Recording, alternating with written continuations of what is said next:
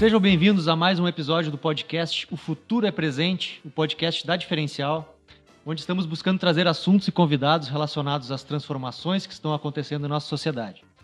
Antes de começarmos, a gente sempre pede para que tu que está nos ouvindo e quer conhecer um pouco mais da Diferencial, nos siga lá nas redes, Facebook, Instagram e Twitter, arroba soudifferencial.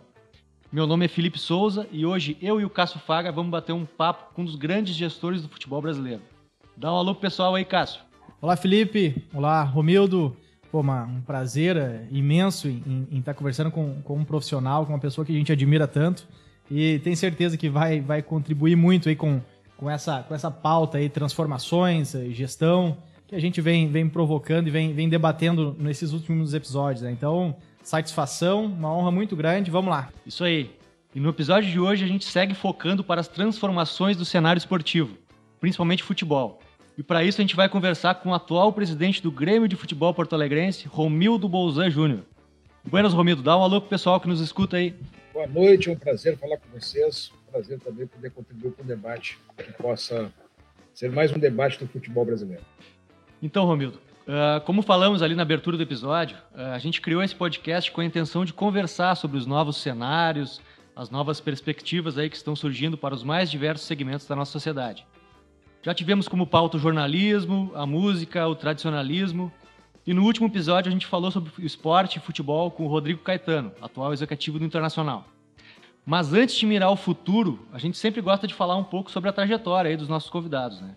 Então a gente queria que tu contasse um pouco para nós aí da tua história dentro do Grêmio. Como que foi o teu caminho dentro do clube para que tu te tornasse um dos grandes presidentes aí do história, da história do nosso tricolor? Eu era, vamos dizer assim, eu era filho de um gremista conselheiro. Né? Eu era, vamos começar por aí para ser bem razoável, porque eu virei gremista por conta do meu pai. Eu, eu tinha três anos de idade, meu pai me associou. O meu título é de 1963 e esse título eu mantenho rigorosamente o mesmo, a mesma matrícula, a mesma natureza e mantenho ele rigorosamente em dia até os dias de hoje. Tanto é que eu sou o conselheiro, embora tenham pessoas bem mais velhas do que eu no Conselho de Administração do Grêmio, eu sou a matrícula mais antiga.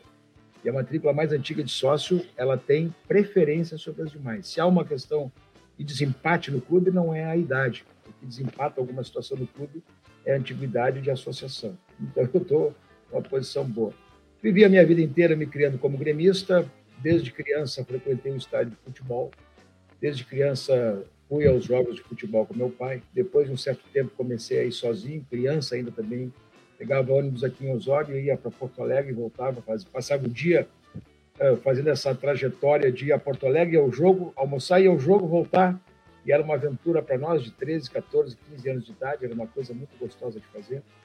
Com o tempo, acabei virando conselheiro do Grêmio lá no, no início dos anos 90 uma situação que foi bem peculiar. Né? O meu pai anunciou que estava, depois de 30 anos, que estava saindo do Conselho do Grêmio. Disse, olha, estou saindo, mas vou deixar meu filho aí e tal. Então, como o Grêmio tinha uma espécie assim de, de eh, capitania hereditária, ou seja, era, era, eh, significava manter uma tradição, as pessoas às vezes indicavam seus descendentes né, para fazer parte do conselho. E foi assim que entrei, entrei na condição de suplente, e logo em seguida assumi, seis meses depois assumi por conta de falecimentos de outros conselheiros. E tive uma atividade no Conselho do Grêmio, e meu pai morreu comigo, o pai morreu em 2001, nós éramos conselheiros juntos, fomos conselheiros juntos por um bom tempo. E, e, esta situação, depois eu acabei tendo atividades no conselho, mas nunca no conselho, nunca tive absolutamente nenhuma atividade executiva no Grêmio, nunca tive convites para isso também. E foi quando o presidente Koff voltou em 2012, organizando a sua chapa, ele me convidou é, para ser um dos seus vice-presidentes. Eu aceitei imediatamente, tive que trabalhar a composição disso no meu grupo político. Nós temos um grupo político dentro do clube. É, o grupo é segmentado em vários grupos políticos, nós, eu faço parte de um. Organizei minha participação, acabei presidente, vice-presidente do presidente Koff por dois anos, e na conjuntura dele, naquela situação dele, como ele é, se, se, se, tinha aquele grupo de apoio a ele, eu acabei sendo escolhido por ele, pelo grupo de apoio dele, para ser o seu sucessor. Em 2014 ganhei as eleições, como todo mundo dizia, era o poste do COF, né? é, realmente eu era o poste do COF, e aí depois a trajetória do restante acabou dizendo exatamente como fez. Mas eu nunca tive vida executiva no Grêmio, a não ser apenas nos dois anos de vice-presidente do presidente Fábio Koff, que era uma presidência é, com, com, com, com, aquela força política enorme que tinha, mas era uma presidência com toda a sua característica própria de ser. Nós fomos para lá num estilo completamente diferente, mas é um estilo que acabou também dando para o clube uma situação de uma certa tranquilidade, harmonia política e também de sucesso. Que bacana, que legal. Fantástico.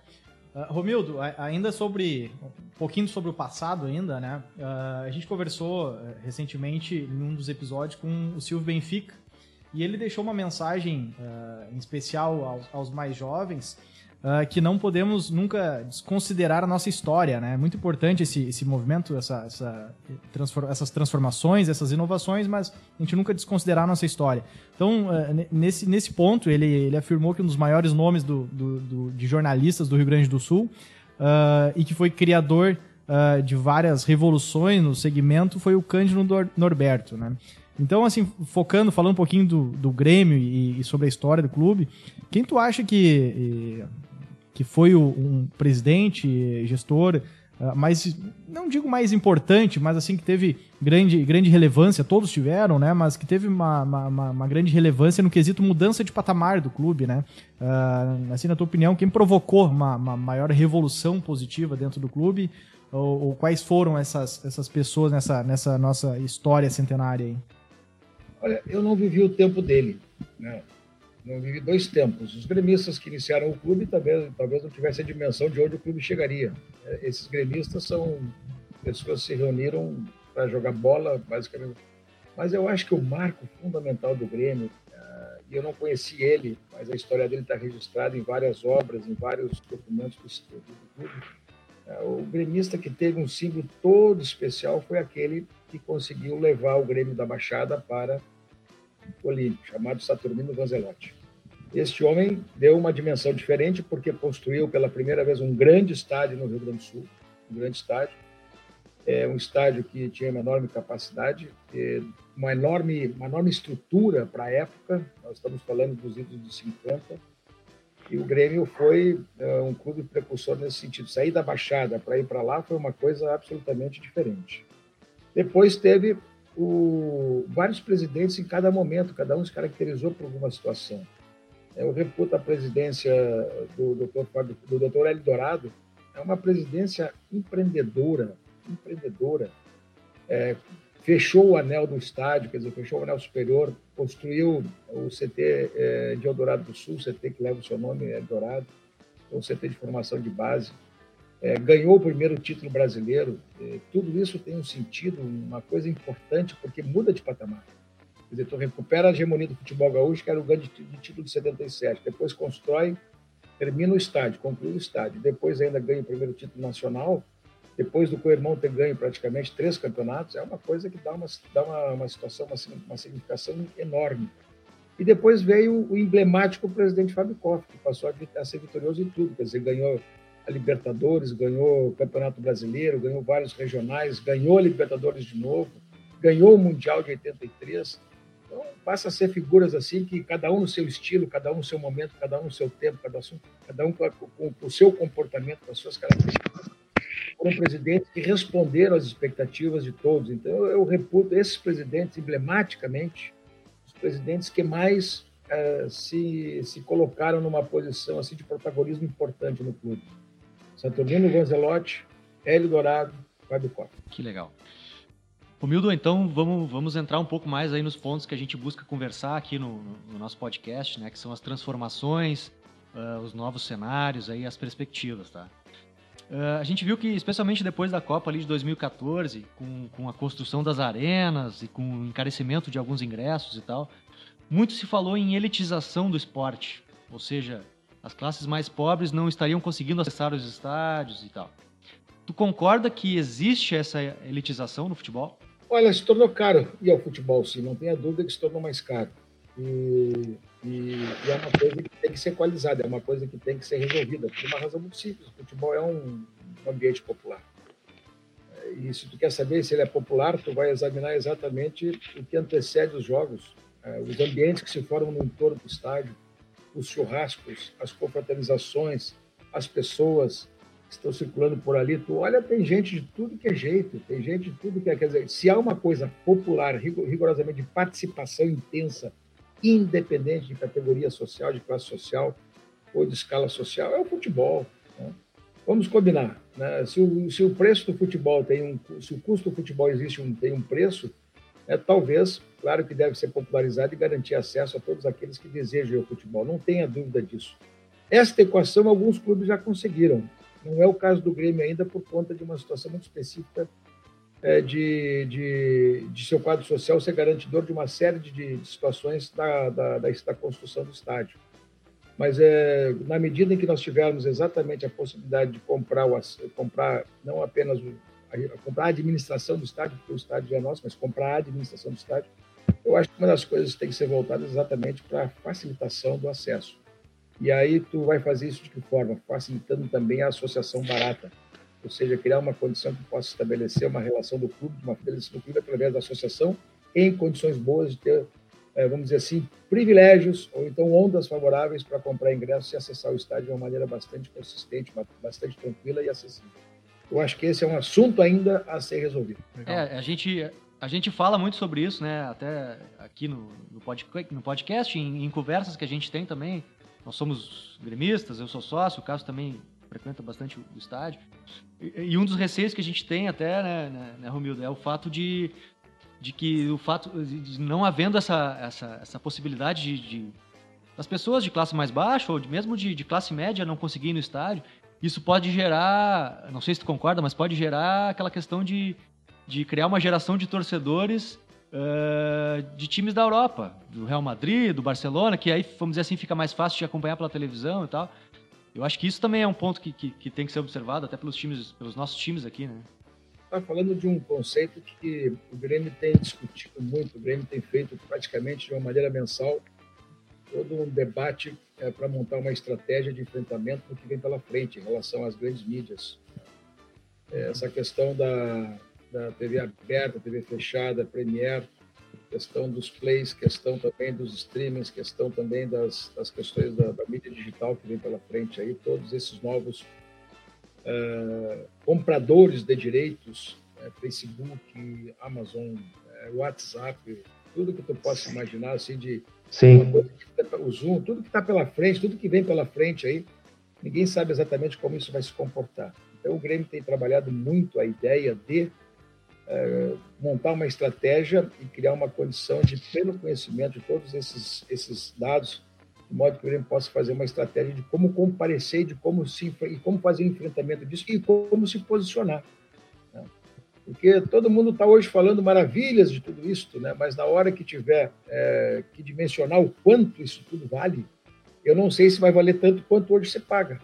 Então eu preciso sim, sim. ter certeza para me posicionar na frente em relação à venda de todos os direitos, como eu vou me comportar, por exemplo, em vender os meus direitos para a TV aberta, como eu vou me comportar para vender para a TV fechada, como eu vou me comportar para vender para o pay-per-view e como eu vou me comportar para vender para todas essas mídias digitais, que podem ser direitos internacionais, podem ser é, é, veículos específicos, mídias digitais específicas e tudo mais. Tudo isso vai ter uma precificação que nós não temos conhecimento de como vai ser. Até agora, o modelo foi esse que nós temos aí, da Globo, praticamente comprando os direitos que é quem podia comprar. Então, eu acho que, eu, com tudo isso que eu estou te dizendo, não dá para abrir mão, por exemplo, do acesso ao estádio. Eu estou dizendo que esses ambientes vão aumentar demais. Sim. O futebol será muito mais popular, muito mais aberto, muito mais acessível, muito mais tudo por, por esses mecanismos novos que estão se apresentando aí. Vai ser muito mais popularizado, muito mais uh, acessível a todos. Mas, né, eu agora que assisto jogos sem ninguém, né, sem ninguém, quer dizer, eu, eu, eu sou um. Ah eu, eu, tenho frequentado estádio sozinho, eu mais, eu mais um do meu lado, dois do meu lado, quer dizer, um troço completamente absurdo. É, do ponto de vista da, da, emotividade do jogo, é muito mais emocionante. Olha, eu vou te dizer o seguinte: eu vou te confessar, assistindo o jogo do Flamengo ontem, é muito mais emocionante assistir a TV, porque o estádio, a, o jogo vai andando e a massa vai indo junto com o lance, né?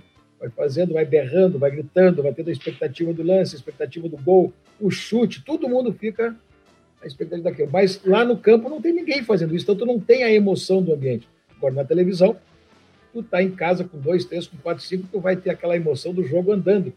Então eu me achei muito mais, muito mais vinculado ao jogo quando assisti a televisão. Mas eu, eu quero te dizer que nada disso, nada disso vai modificar aquelas 300, 4 mil pessoas anuais que são muito repetentes, são muito repetidas, são muito, mas são assíduos frequentadores do estádio. E a gente tem que sempre facilitar o acesso dessas, dessas pessoas em todas as formas. E eu acho que a evolução de tudo isso não vai jamais renunciar à presença do público. Presidente, só, só aproveitando esse gancho aí, e, e, e, essa, essa negociação por valores, por entender os novos mercados, uh, há uma união dos clubes para isso? O pessoal está tá, tá, tratando mais individualmente, como o exemplo do Flamengo aí, que, que teve esse, essa polêmica aí o mês passado e tal. Como é que está dando essa, essa, Como é que está ocorrendo isso? O que o Flamengo fez foi uma, uma jogada individual, né? Fez uma jogada lá para atender seus interesses no Campeonato Carioca e gerou eu reputo muito antes de que uma situação nova no cenário, no cenário novo, é, mas que gerou até uma certa insegurança jurídica para todos nós. Por uma Sim. razão muito simples, né? Porque eu não sei como a Globo vai se comportar daqui para frente, frente a tudo isso. Nós temos contrato até 24 e vamos honrar. Vamos honrar o nosso contrato. Uma questão muito simples. Contratamos, sabíamos muito bem o que estávamos fazendo, fomos muito bem remunerados de luvas para fazer esse contrato e vamos cumpri-lo rigorosamente à risca. Né? Agora, eu não vou desafiar uma situação sem ter outra segura. Né? Então, por isso que eu te disse, todos esses estudos que eu vou fazendo, é de como se comportar sobre tudo isso. Mas o que gerou uma insegurança jurídica sobre isso, gerou, de certa forma, até uma desvalorização do produto, porque quem não tem uma garantia jurídica de um contrato, talvez tenha o seu preço também depreciado, queira renegociar o preço, queira fazer uma outra situação de pagamento, enfim, tudo ficou incerto, tudo ficou incerto. Vamos Vamos combinar que isso foi uma grande jogada individual que, que trouxe um ambiente de muita certeza política e jurídica. Agora, Sim. eu não vejo outra forma de fazer é, relacionamento contratual novo, de uma nova forma de venda de direitos, a não ser coletivamente. Então, se nós formos fazer uma, uma venda de direitos individual, como é hoje o modelo de hoje, ele é muito prejudicial, muito nocivo. Então, eu vejo e coletivamente nós somos muito fortes para organizar uma situação que possa efetivamente ser paga e remunerada adequadamente. O, o Romeu, aproveitando também então esse, esse gancho, uh, qual a tua percepção sobre exatamente essa questão da, da união do futebol brasileiro? Né? A gente tinha uh, na, década de 90 lá a questão da, do Clube dos 13, uh, você mesmo agora nos últimos anos Uh, trouxe alguns debates e constantemente vem trazendo. A gente teve eh, como exemplo a, Primeira Liga também. Uh, mas assim, a gente né, vê, vê, um, vê um cenário uh, que vai ser. que vai nos exigir, já está exigindo muitas, muitas reflexões, ponderações, né, conversas. como tu vê esse, esse, esse, esse cenário no Brasil, dos clubes de futebol do Brasil? tu enxerga um, um, um potencial de, de, de união, de, de, de colaboração? Uh, como que está isso nesse, nesse momento? É um ambiente, é um ambiente é, eu não queria usar pejorativamente, mas não é um ambiente apenas de desunião. É um, sim, sim. é um ambiente de direitos conflitantes e principalmente de interesse em conflitos. Porque o clube, na hora da, da, questão coletiva, o clube examina o seu. A primeira coisa que vem no requisito não é a coletividade, não é o conjunto dos interesses, mas rigorosamente é aquilo que é o seu direito, o seu interesse e a sua posição particular, pessoal. Os clubes têm isso como cultura, como cultura, isso é cultural. A primeira liga que não era para fazer campeonato, era simplesmente para ser um fórum de debates, um fórum de organização de futebol, um fórum corporativo, um fórum que depois evoluiu para o campeonato. E quando evoluiu para o campeonato, o Flamengo que estava lá dentro já começou a criar o primeiro impasse, né? Essa hegemonia, essa mania da hegemonia, essa mania da, da supremacia, essa mania da grandeza, essa mania de que eu sou o maior é uma cultura de clube, vamos respeitá-la, mas ninguém é obrigado a aceitá-la. Então, isso gerou, de certa forma, já começou ali a desunião. Uh, o próprio Clube dos 13, que tinha uma certa unidade política, uh, no momento em que ela poderia dar o passo maior para a formação de uma liga de futebol, né, naquele momento confrontava rigorosamente a CBF, que era a organização do futebol, e, de certa forma, confrontava os interesses fundamentais da Globo, né? O que, que fez? Qual foi a estratégia da CBF da Globo? Foi, em primeiro lugar, criar a desunião, fortalecer a desunião. Em segundo lugar, criar a negociação individual. Cada clube negociava individualmente. E o Clube dos 13, que tinha montado um processo licitatório para organizar o encaminhamento coletivo, teve que desistir de tudo isso por conta das negociações individuais. Não sei se vocês recordam desses momentos, desses episódios, mas foi um momento que teve exatamente esse tipo de contexto. Quer dizer, os clubes se desuniram para negociar individualmente. E naquele momento, lamentavelmente, o Grêmio foi o segundo clube a assinar com a Globo, retirando seu apoio do presidente Fábio Koff. Isso é uma coisa que me chocou muito. Aliás, eu vou dizer para vocês uma coisa. Um fato que é público, então não tem nenhum, não tem nenhum porquê não, não repetir. É, minha primeira grande, meu primeiro embate com o Conselho Deliberativo do Grêmio foi exatamente contrapor a isso. E eu fiz um, um contraponto forte, porque achava aquilo bastante, é, estrategicamente bastante ruim, e tive uma reação muito grande do presidente da época, que bateu na mesa e se retirou da reunião. Bom, eu era um conselheiro e ele era o presidente do clube. O que, que aconteceu? Eu fiquei mais grandão do que ele, porque ele cometeu um vexame. E, eu... este fato, este fato, foi que quando o presidente Fábio Koff mudou para seu vice-presidente, veja só que seus destinos, né? Isso já tinha se passado bastante tempo. O presidente Fábio Koff disse: Eu quero te lembrar esse fato que me marcou muito. Que tu fosse, pessoa, tu fosse uma voz que se levantou no Conselho Deliberativo. Então, um fato, às vezes, te abre o caminho para tantas outras oportunidades. É, legal. Perfeito. O Koff, inclusive, na, na, na biografia do, do Dr. Fábio Koff, ele, ele traz muito, acho que é um ou dois capítulos que ele, que ele fala de, de, de como começou a, a, a, não dar certo, digamos assim, o Clube dos 13, né? Então, é, inclusive, é uma, uma boa sugestão de livro aí para quem, é, quem é gremista ou para quem gosta de, de, de, conhecer um pouco mais os bastidores do futebol, ele explora bastante esse, essa pauta aí. Uh, Romildo, uh, o mundo, assim, a gente está no, no, momento, a gente está gravando esse podcast no mês de agosto, né? Agosto de 2020, e, então as pessoas podem ouvir isso em outros meses, para frente, outros anos, a gente está gravando no meio de uma pandemia, né? Paralisou praticamente a todos aí já, já faz mais de cinco meses. Uh, e até que se cria a vacina, vai, vai prosseguir, né? Possivelmente. Então, assim, é, é possível prever uh, o impacto a longo prazo que, que essa crise vai, vai causar no, no, nos clubes de futebol? Assim, vai, vai ser preciso uma, uma mudança de planejamento total na gestão do clube, dos clubes, uh, como, por exemplo, investir ainda mais na base, uh, ao invés de contratos longos com, com atletas mais renomados. Esse foi um dos pontos, inclusive, que a gente, que a gente acabou debatendo também com, com o Rodrigo Caetano no último, no, no último episódio, sobre os impactos que, que, que assim, seja pro lado uh, negativo, seja pro lado positivo, até de reflexão enquanto gestão, né? E gestão, uh, um dos maestros aí desses últimos anos que vem conduzindo isso e sendo exemplo para muitos clubes, né? Uh, como que tu, tu, enxerga esse momento da pandemia e os reflexos, os reflexos daqui para frente? Incertos ainda, porque você sabe que eu já estou mudando de posição sobre a minha posição inicial desse tema. Eu Sim, tinha, eu tinha, eu tinha por, por, conta da demora, principalmente por conta da demora de, de voltar à normalidade. E acho que a normalidade não volta tão cedo. Mas eu, nós fizemos no Grêmio uma projeção de três meses, veja só.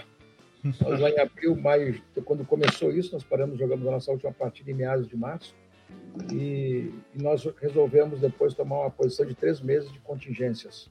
Essas contingências foram posições muito duras dentro do clube, que implicou várias, várias situações gerenciais de governança, como suspensão de contratos, readequação de contratos, é, diferimento de pagamentos, acordos coletivos de trabalho, enfim, fizemos uma série de situações do ponto de vista funcional dos vínculos trabalhistas que tínhamos. Criamos uma situação de renegociação plena de todos os contratos, criamos uma situação de diferimento sobre tudo isso, organizamos nossa vida para diferimentos em 21, 22 e estamos e passamos a trabalhar exatamente no contexto do controle absoluto, do controle interno absoluto, e todas as despesas serem rigorosamente diminuímos tudo, quer dizer, fechamos a base, fechamos o futebol feminino, fechamos a transição, simplesmente liquidamos, botamos no chão o clube e conseguimos ter um equilíbrio de ações e um equilíbrio financeiro no mês de abril, no mês de maio, no mês de junho. Um equilíbrio que deu um pequeno, até um pequeno superávit em cada mês desses por conta das ações. Mas tivemos que prorrogar isso até o mês de setembro, né, por conta exatamente da insegurança que tinha pela frente. Então, o Grêmio trabalhou esses, esses seis meses é, de, de uma situação, vamos dizer assim, de sobrevivência. Nós tínhamos receitas contratadas previsíveis, receitas outras que diminuíram de tamanho, que foram também repactuadas, e todas as nossas despesas procuramos equivaler às receitas que tínhamos. Então a estratégia foi simples. O que saiu, o que deixou de entrar também deixou de ser pago. Basicamente, esse é o raciocínio. E a política que nós adotamos com controle total foi muito correta e deu resultado. Nós não saímos deficitários. Nós tivemos um resultado no primeiro trimestre de 11 milhões e 800 superávit e tivemos no semestre um acréscimo, portanto, de 30, fomos para 30 milhões e 400 Disto também tem que se dizer que não é fluxo de caixa, tem que contabilizar o dinheiro da, do Arthur, que é o dinheiro lá da, do, do, do, do Barcelona, né? Juventus. Isso acabou sendo. Mas o que, é que eu quero te dizer com isso? Eu quero te dizer que o que eu achava no primeiro momento, que depois de passar de três meses, quatro meses, que isso fosse embora, tudo voltava ao normal. Eu já não acho mais isso. Não tenho mais essa certeza. Eu acho que nós vamos conviver com várias mudanças culturais, várias mudanças de comportamento. Acho que vai mudar o mercado de alimentação, acho que vai mudar o mercado imobiliário, acho que vai mudar a forma de trabalhar, acho que vai ser valorizado mais o sentido da vida, eu acho que nós não vamos voltar para aquela loucurada e o mundo será muito mais racionalizado. Esta é a minha forma de ver. Tomara. E eu vejo por mim, quer dizer, eu, eu, eu, eu hoje tenho as mesmas atividades, desenvolvo o mesmo trabalho, desenvolvo tudo, mas só que eu ia praticamente a Porto Alegre todas as tardes. Hoje eu faço a mesma coisa por aqui, por esse instrumento que estamos trabalhando. Eu faço isso por telefone, eu faço isso por computador, eu faço isso por e-mail, faço isso por WhatsApp, faço isso por várias formas. E, e, quando tem necessidade, eu vou uma vez por semana hoje a Porto Alegre, não deixo absolutamente tratar de todos os temas e converso com as mesmas pessoas e isso está muito mais racional. E quando a gente tem que se transportar no país inteiro também, hoje em dia se faz por esses meios. Antes eu pegava um avião aqui, passava o dia no Rio de Janeiro, um dia em São Paulo, um dia em Brasília, e aqui o cara e acabou. Hoje não, só tem uma necessidade, que nós temos que viajar para jogar. Mas o restante hoje tu faz tudo por uma situação muito mais racionalizada e, por consequência, o teu staff, a tua estrutura de custeio, tudo isso, racionaliza bastante. Eu acho sim, e aqui morando no litoral como nós moramos, né, e eu trabalho em Tramandaí, trabalho em Capão, trabalho em Torres ainda, eu vou dizer para você assim, as cidades cresceram seus movimentos por conta exatamente daqueles, daquelas pessoas que passaram a morar lá por conta da segurança sanitária que teriam, por conta dos seus isolamentos e tudo mais. Mas eu acho também, até para nós aqui do litoral, isso vai acabar tendo um reflexo maior pelo aproveitamento maior que vai se dar pelas estruturas uh, dos municípios praianos. Então, eu estou convencido de que nós não teremos a mesma vida. O que vai ser, eu não sei, mas eu acho que nós vamos ter mais qualidade de vida daqui para frente do que tínhamos antes. Isso, para mim, me parece claro. Isso aí, tomara, tomara que seja e... para melhor, né? É, o, o Romildo, e assim, falando assim, falando sobre a, a questão no, no futebol, por exemplo, do, do, dos atletas ali, uh, tu acha que tem a possibilidade de, de, de, de, de, de aquela régua salarial que a gente estava nos últimos anos, pagando salários altíssimos, né? Uh, tu acha que tem alguma possibilidade de ter algum impacto nesse, nesse sentido? A própria questão também de, de, de, de contratos, que daqui a pouco eram de 4, 5 anos, fazer contratos mais curtos, atribuir mais a questão da produtividade. É, há essa, essa possibilidade de ser um, um dos reflexos também ou não? Não acontece isso hoje ainda. Não está acontecendo isso. Nas, nas, nas aquisições de jogadores, nas negociações de jogadores, nos, nas ofertas salariais, é, pode ter alguma depreciação, mas eu não vejo que essa seja a tendência. Eu, futebol é um, é um, um contexto milionário. Milionário continuará por conta dos financiamentos que o futebol tem. E creio que aquele jogador que seja efetivamente estrela, astro, que seja um atleta de ponta, ele será muito bem remunerado, muito valorizado e muito procurado. Todo, todo atleta extremamente procurado e desejado encarece. Eu não vejo que nós estamos num processo ainda de, de retorno a uma outra realidade. Eu vejo que nós estamos ainda fazendo o processo de manutenção desta realidade. Embora todo mundo já tenha se convencido que quem está vindo, às vezes, dos seus clubes tem vindo com um salário um pouquinho menor. Né? Já não vem mais com o salário que estava no outro clube, tem vindo já aceitando uma diminuição. Mas também diferem luvas, diferem premiações, diferem em bônus, diferem em meritocracia. Então, tem, os contratos também estão sendo gerados com outros raciocínios que dão a, a, a, a perspectiva de crescimento no próprio contrato do ponto de vista financeiro com o desempenho em campo. Então, tudo isso também está sendo melhorado e essas relações vão acontecer de modo melhor. Agora, o financiamento, para mim, continua, nesse momento, ainda não tem nenhum sinal de diminuição. Perfeito.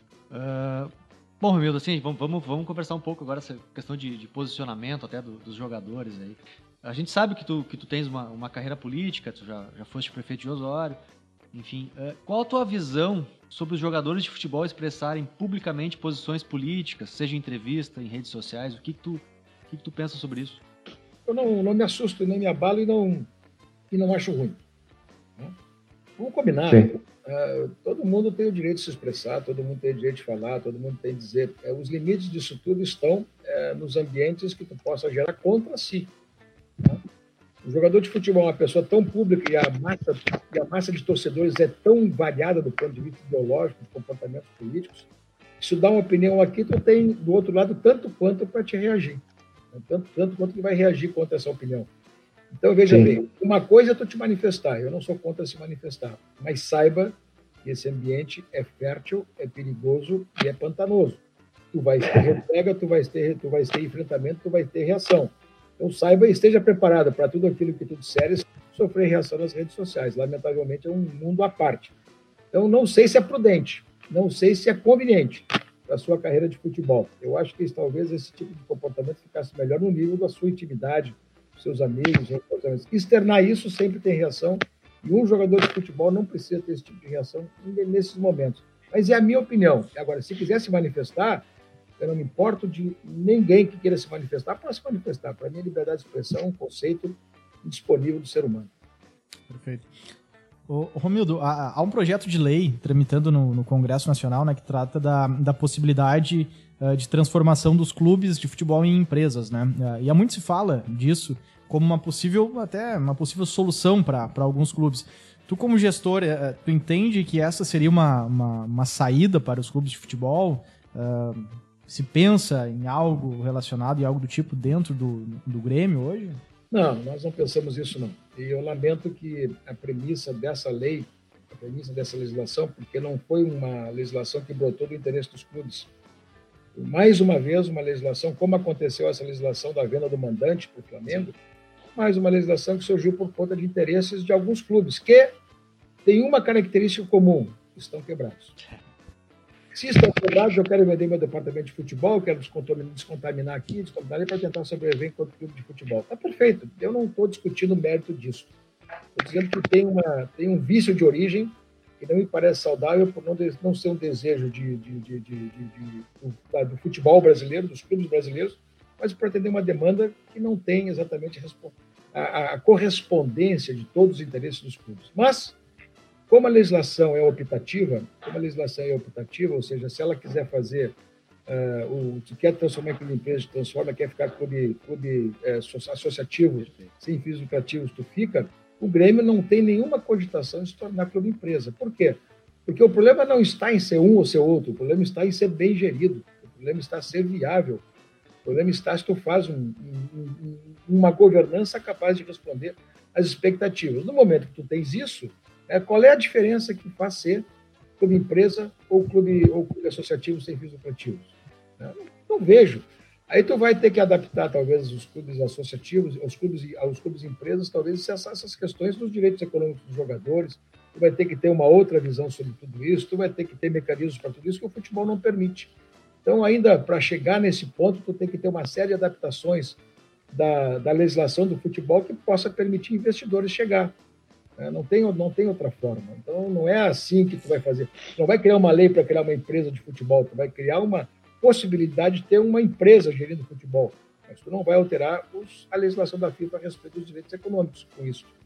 Então, eu sou daqueles que, para mim, a prevalência é da boa gestão, é da boa governança, dos bons resultados, dos bons controles, da boa capacidade de gerar receita, da boa capacidade de gerir politicamente seus clubes, e, e, e por isso, tem todas essas condições, gera resultados, para mim, não significa nada eu virar clube empresa e o Grêmio não tem essa cultura, porque também eu não vou mexer com a paixão do torcedor. Eu torço para o Grêmio Futebol Porto Alegrense, o clube do meu coração, a minha paixão. Eu não torço para Grêmio limitado, limitada. Eu não torço para Grêmio Sociedade Anônima. Eu não torço para isso. Eu torço para o meu Grêmio. É isso. Então, nós, graças a Deus, a gente tem uma gestão hoje capaz de suportar bem essa discussão, sem necessidade de levar esse debate avante. Perfeito. Uh, Romildo, no, ainda no, no, episódio passado também, né, a gente conversou com, com o Rodrigo, ele comentou muito sobre uh, o, o, avanço de outras ligas de, de futebol, né, como a americana, por exemplo, uh, em relação às competições brasileiras. como o, o, nosso futebol eh, pode melhorar como produto, né, capaz de interessar outros mercados? isso passa pela, pela qualidade técnica, pelo, pelo, pelo marketing mais bem feito, digamos assim, pelo envelopamento desse nosso produto e comunicação dele, uh, mudança nas regras de distribuição de valores das cotas de televisão, como a gente falou. Uh, qual o caminho, na, na, na tua visão, para o nosso futebol uh, evoluir como produto e, e, atingir outros mercados? Como já atinge, mas atingir de uma maneira mais impactante também, né? Esse é o grande desafio das governanças do futebol, quer dizer, como é que tu vai gerar essas novas fontes de receita? Então, vai passar muito por esse diagnóstico e entender exatamente como vai se comportar aqueles novos adquirentes de direitos, né? principalmente esses adquirentes de direitos das mídias digitais, as novas situações que estão pela frente aí. O que equivale a esse mercado? O que equivale tudo isso? Né? Então, essas situações são situações fundamentais para a gente verificar o nível de financiamento que o futebol vai ter daqui para frente. Por isso que, como eu te disse anteriormente, o Grêmio a sua estratégia para fazer esse enfrentamento. Mas ainda é uma situação que nós não temos. O, todo mundo acha que nós vamos levar pelo menos mais três. Vamos ter um, um dinheiro que é três vezes maior o dinheiro de hoje. Tomara, tomara. Quer dizer, eu não sei se vai acontecer isso. Eu estou inseguro em relação a isso. Mas eu acho que o futebol brasileiro tem que dar segurança jurídica para os contratos. Por exemplo, quando eu digo que essa lei do mandante foi uma insegurança jurídica para todos, isso é uma irresponsabilidade frente à contratualização internacional dos seus direitos, isso é verdadeiro. Quer dizer, vamos combinar. Essa lei dos mandantes foi uma coisa de republiqueta de banana. Quer dizer, um clube foi lá, demandou uma situação, o presidente tem rixa com a Globo, resolveu fazer uma legislação específica sem examinar o contexto das repercussões contratuais que tudo isso tem, e que gera uma insegurança total. Qual foi o primeiro reflexo disso tudo? Os clubes pequenos do Rio de Janeiro perderam o contrato do Campeonato Carioca. E vou te dizer mais: o ano que vem nós perderemos o contrato de televisão do Campeonato Gaúcho. Possivelmente o Mineiro aconteça a mesma coisa. Então, vamos combinar: uma ação dessa natureza tem grandes repercussões, e isso não pode ser tratado de uma maneira irresponsável. Republiqueta, eu estou mais Então, isso tem que ser um cenário estratégico para a gente ver exatamente como nós vamos melhorar nossas receitas. A segurança jurídica dos contratos faz parte, sim, de que esse cenário seja muito mais confiável para quem vai comprar direitos aqui, quem vai contratar com os clubes brasileiros. E também faz parte a organização dos calendários, a segurança de que os campeonatos vão acontecer, a segurança dos seus financiamentos. Essa segurança de organização é fundamental para vender. Se tu não tem isso, tu tem um valor depreciado de compra, não tenha dúvida. Eu acho que cada vez mais esses processos vão ser aperfeiçoados, são necessários que se aperfeiçoem, e os clubes têm muita ciência disso. Bom, Mildo, a gente estamos encaminhando aqui para o final do episódio uh, e a gente não poderia deixar também de falar um pouco sobre futebol e sobre gestão do time do Grêmio. Né? Uh, como é para ti, como presidente, uh, gerir e comandar esse grupo aí que tem como principal líder o Renato, que é o maior ídolo da história do clube, né? Como é que se administra uma crise, por exemplo, com, com um treinador dessa, dessa representatividade? Olhe para ele e bato palma, o que quer que eu faça? O que, que, que, nós vamos dizer, né?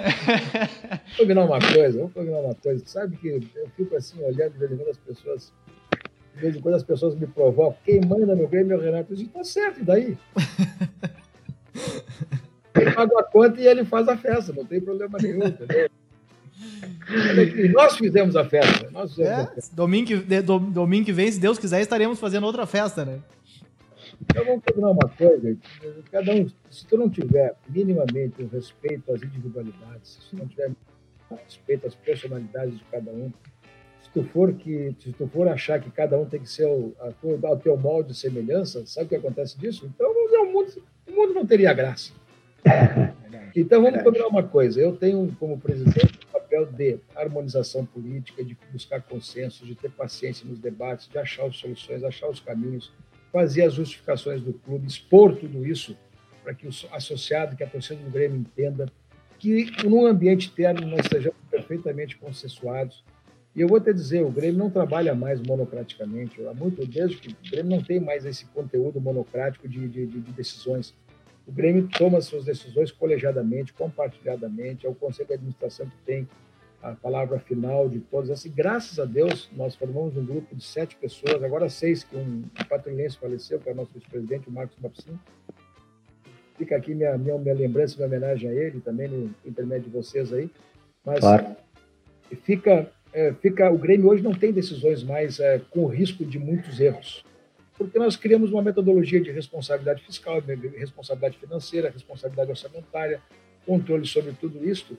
E eu quero dizer para vocês que isso gera competitividade também. Então, para mim, expresso tudo isso, meu papel é harmonizar todos os ambientes, inclusive com o elenco, inclusive com o Renato, respeitando as individualidades, cada um produz ao seu estilo, ao seu modo de ser. E se produz bem, sabe o que a gente faz? A gente aplaude, estamos convivendo juntos, estamos, estamos aí comemorando juntos campeonatos, é isso que vale, vamos combinar. O claro que sim. Ser, o tempo de tu querer ser maior do que os outros já passou. Ou a gente puxa a carroça todo mundo para o mesmo lado, ou então a gente não consegue fazer a carroça andar. Então vamos combinar que vaidades que, que, que, que se, que se apregoam, cada um tem a sua e vamos. Se não for uma afronta moral, se não for uma afronta de honra, vamos combinar, vamos tocar para frente, que é muito melhor. Eu não tenho nenhum constrangimento quando uma pessoa brinca comigo, às vezes me diz que quem manda no Grêmio é o Renato. Pode mandar. Ô, ô, Romildo, então assim, para a gente encerrar, fechar, né? E, e eu gostaria de, de, de, de pedir para, por favor, que tu conte uma, uma história para nós aí, um, um, sentimento, uma curiosidade, algo legal sobre como foi lá a final lá em Lanús, uh, o teu sentimento naquele, na, naquele momento, naquele, naquele último jogo do, do Tri da América porque tenho certeza que foi um dos jogos mais, um dos jogos mais marcantes da, da história do Grêmio e para todos os gremistas. Então, é, é como, que tu estava naquele momento? Como tu te sentia naquele momento? Qual foi o teu sentimento? Conta um pouquinho para nós e alguma uma curiosidade daquele, daquele dia. Antes do jogo ou depois do jogo? É, faz o cenário do jogo aí, constrói o cenário. Começou aqui para Porto Alegre. Né? É, nós tomamos todos os cuidados todos, todos os cuidados, todos os cuidados, para que tudo acontecesse de uma maneira tranquila para o grupo de jogadores, para o elenco, para a comissão técnica, para todos nós. Nós tomamos todas as providências possíveis e imagináveis de compor um ambiente de extrema tranquilidade. Blindamos, é o termo que se usa no futebol, blindagem. Eu não gosto de, de ter os chavões, blindagem, protocolo, essas coisas, eu acho isso muito chato. Mas o que eu vou te dizer assim? Ó, nós fizemos todo um processo de, é, de, de isolamento é, do elenco para que ele jogasse o melhor futebol. Terminou o jogo aqui em Porto Alegre, ganhamos de 1 a 0. Teve um pênalti não marcado. Eu fui o último a sair do estádio. O último a sair do estádio. E saí do estádio esperando a arbitragem sair. Quando a arbitragem saiu, eu, eu e minha esposa botei, atravessei o carro na frente da, da, da, da, da van que levava os árbitros e pedi para eles se abrirem, porque eu me senti prejudicado. Tanto é que dois dias depois eu fui para Comebol lá, levando dossiê de tudo que tinha acontecido aqui e tudo mais. Disse, se o Grêmio não ganhar esse campeonato, por conta das, dos erros de arbitragem, da, da, arbitragem condescendente, que amorcegou o jogo, que não quis fazer o jogo andar, eu tenho a quem responsabilizar. Tenho nome, endereço, federação, tenho tudo para saber exatamente como o Grêmio foi operado aqui. Isso eu disse para eles e me retirei. Fui embora. Dois dias depois, estava lá em, em, Paraguai, lá em Assunção, em uh, para exatamente entregar um dossiê e fui muito bem recebido pelo presidente da Comebol. Levei, levei comigo o vice-presidente da Comebol, que era brasileiro, o presidente da Federação Paulista, e lá organizamos todo um debate, ficamos duas horas conversando e, e ele me garantiu que, que seria uma coisa muito correta, muito justa, que ele controlaria particularmente, de modo muito pessoal, a arbitragem para que tivesse toda uma segurança no jogo. E fomos para o jogo e foi isso que aconteceu. Mas era tão tão, tão inseguro o ambiente, era tão isso que nós organizamos todo um processo de visitas às embaixadas brasileiras em Buenos Aires, organizar todo um processo de, de apoio logístico, de segurança, de controles para a torcida que estava lá, e não deixamos a, os jogadores se envolverem em nada, absolutamente nada, mas todos os passos que ele fazia, o Grêmio comunicava ao elenco de jogadores, olha, nós estamos fazendo isso para a segurança de vocês, estamos fazendo isso para a segurança de vocês, estamos fazendo para a segurança de vocês. E na no dia anterior ao jogo, fomos fazer o, o treino de reconhecimento. E quando chegamos lá, né, que era às quatro da tarde, entramos no estádio, estava uma partida, uma, tinha um jogo de futebol lá, no estádio onde ia ser o jogo. Aí nos comunicaram que era às quatro horas, porque eles estavam fazendo a marcação do VAR.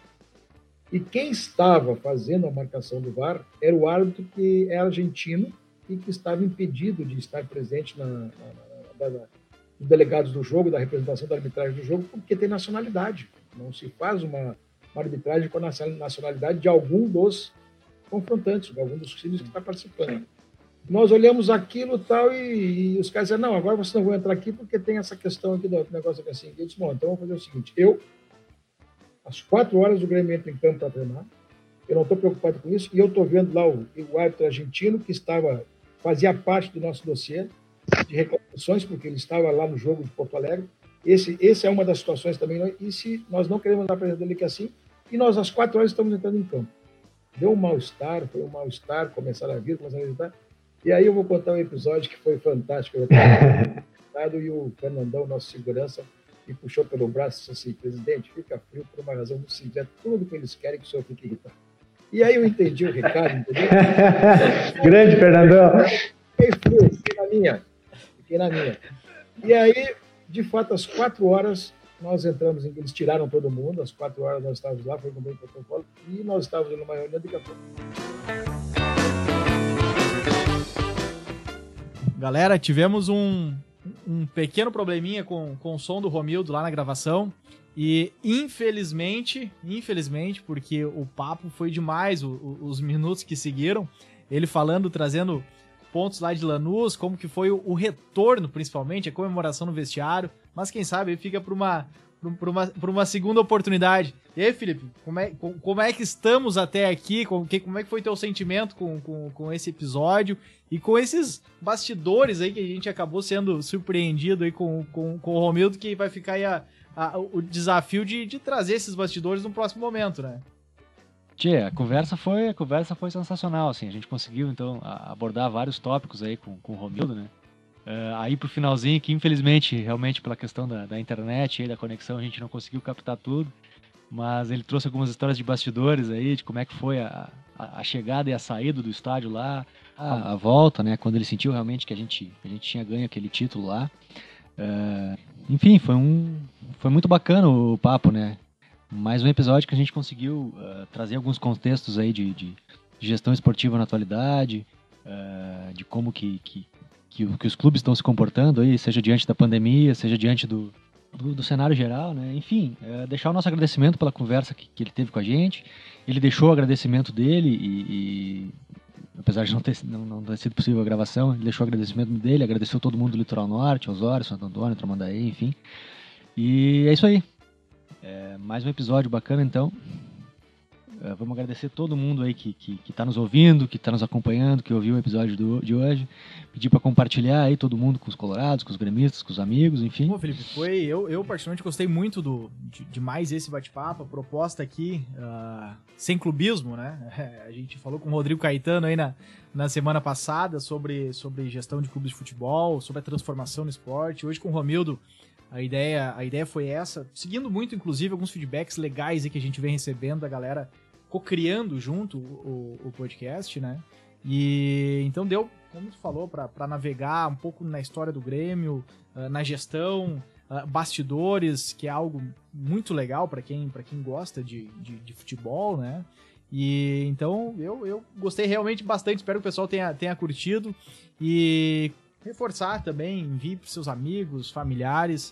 Uh, a ideia aqui é, é, é de, de, bater um papo, de, de conversar um pouco, de trazer um conteúdo uh, relevante em alguns momentos, trazer entretenimento, mas trazer algum conteúdo, um conteúdo relevante que, que muitas vezes até nos inspire nos, nos nossos negócios, nas nossas carreiras. Então, valeu, muito obrigado, valeu Felipe, um agradecimento aí uh, em especial ao Romildo, que infelizmente não, não teve essa parte, eh, parte final gravada, mas muito obrigado e até o próximo episódio. Grande abraço a todos.